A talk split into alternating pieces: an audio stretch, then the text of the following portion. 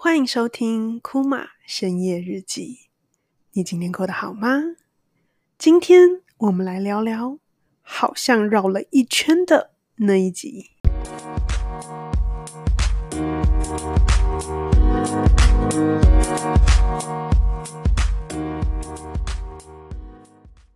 欢迎回来深夜日记。那这句“欢迎回来”也是跟我自己说的。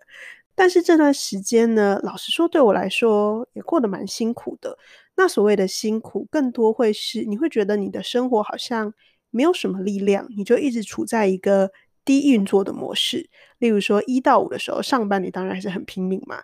那下班之后呢，就呈现两眼放空的状态。好不容易到六日的时候，因为基本上没有什么计划，那刚好因为疫情也不能出门嘛，那都待在家，基本上。早上起床，然后就待在家，然后可能看一点点电子书，看一下 Netflix，洗个衣服。我非常喜欢洗衣服，在没有事情做的时候，好像一个周末就过了，然后又到下个礼拜，然后你就发觉，哎，时间怎么过得这么快？这这段时间内，呃，四个月就过去了。我就觉得我好像对，这样说起来有点可怕，但对生活有一点点没那么盼望，因为其实你没有一个。对我啦，没有一个 to do list 在那边，我就不会想说，诶，我要怎么去分配我的时间，怎么样在这个过程中呃达成这件事情。这个感觉就让我有一种，诶，好像所谓的这样的状态也不是我喜欢的。但是我也曾经跟自己说嘛，要把手按下来。你太想要做事的时候，就把手按下来。所以我就很努力贯彻这件事情。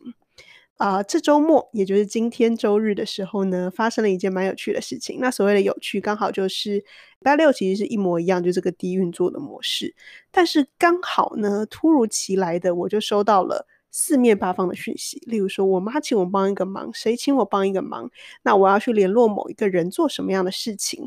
然后同时之间呢，周六我就觉得自己太废了，所以周日我就约了两个朋友出来吃早午餐。然后吃完早午餐之后，我又去做了一些采买啊，然后或是把家里重新布置了一下。也就是今天的礼拜天，现在是大概啊六点五十二，就是快要吃晚餐了。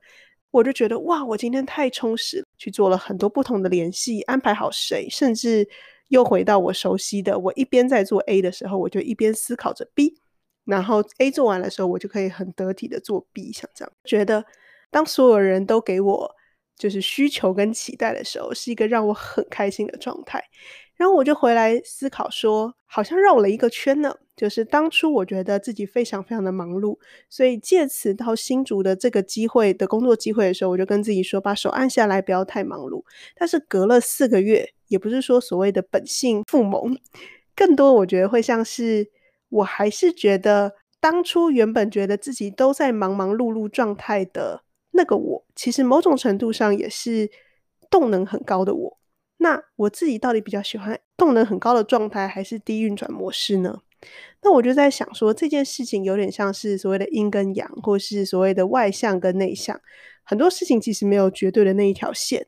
你可以同时是个外向的人，你也可以在某些场合很内向。所以我今天就在思考说，哎，是不是隔了一段时间，我绕了一个圈，然后又回来，又想要开始把我自己的人生安排得扎扎实实，然后每一天都有想要安排要做的事情。那同时之间呢，我就刚好在滑 IG 的时候看到一个我还蛮喜欢的一个照片。那那个照片是说，有时候呢，我们看到的是一个平面的图，大家可以想象一个平面的。啊，纸上面画了一个圆圈。有时候我们觉得我们自己好像在这个圆圈里面一直反复着，就是哎，我现在是外向，哎，我现在是内向。嗯，我觉得我太忙了，我要变得恬淡一些。然后恬淡久了又觉得，哎，自己好像很想要更，you know，就是做很多事情，轰轰烈烈，创造一些成绩。你有时候会生自己的气，就觉得为什么我都要在这个圆圈里面打转呢？为什么？但是呢，他说，你以为你自己是。一个平面的嘛，就是在平面的纸上的这个圆圈，其实呢，如果你把它拉成三 D 的纬度，你是一个很像弹簧形状，维持着圆圈的状态，但是是三 D 跟有深度的往上。那这个往上就有点像是我所谓的它的结论，或是它的终极状态，可能是你更加了解了自己，你知道你。可能是一个内向的人，你同时是一个外向的人。这个时间你想要当内向，那个时间你想要当外向。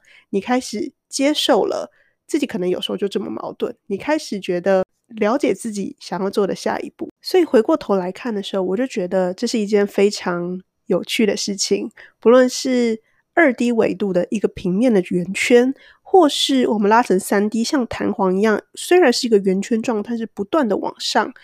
其实，任何人生上的路，就是你经历到的所有事情，都不会是没有意义的。就是每一件事情，每一个尝试，或是每一个看似暂停，或是痛苦，或是挫折的事情，某种程度上都是扮演把你推向下一步的一个角色跟动力。这段消失的这几个月呢，也不确定之后会不会继续消失。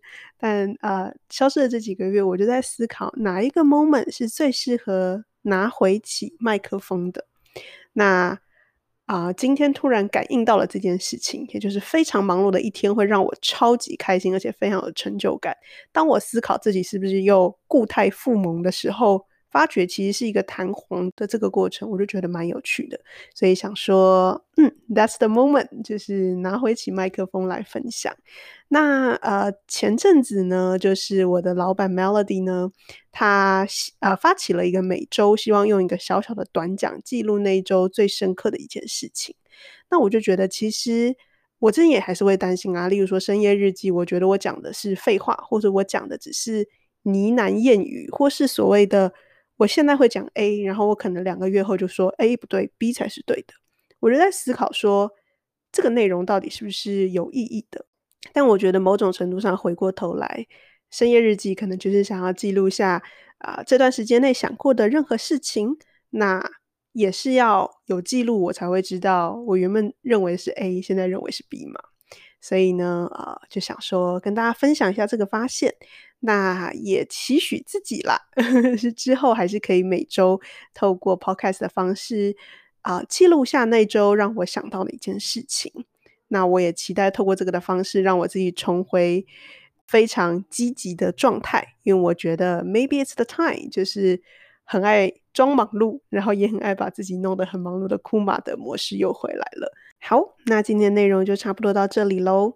那希望今天的分享跟小故事可以带给你一些新的能量。我们下集再见，拜拜。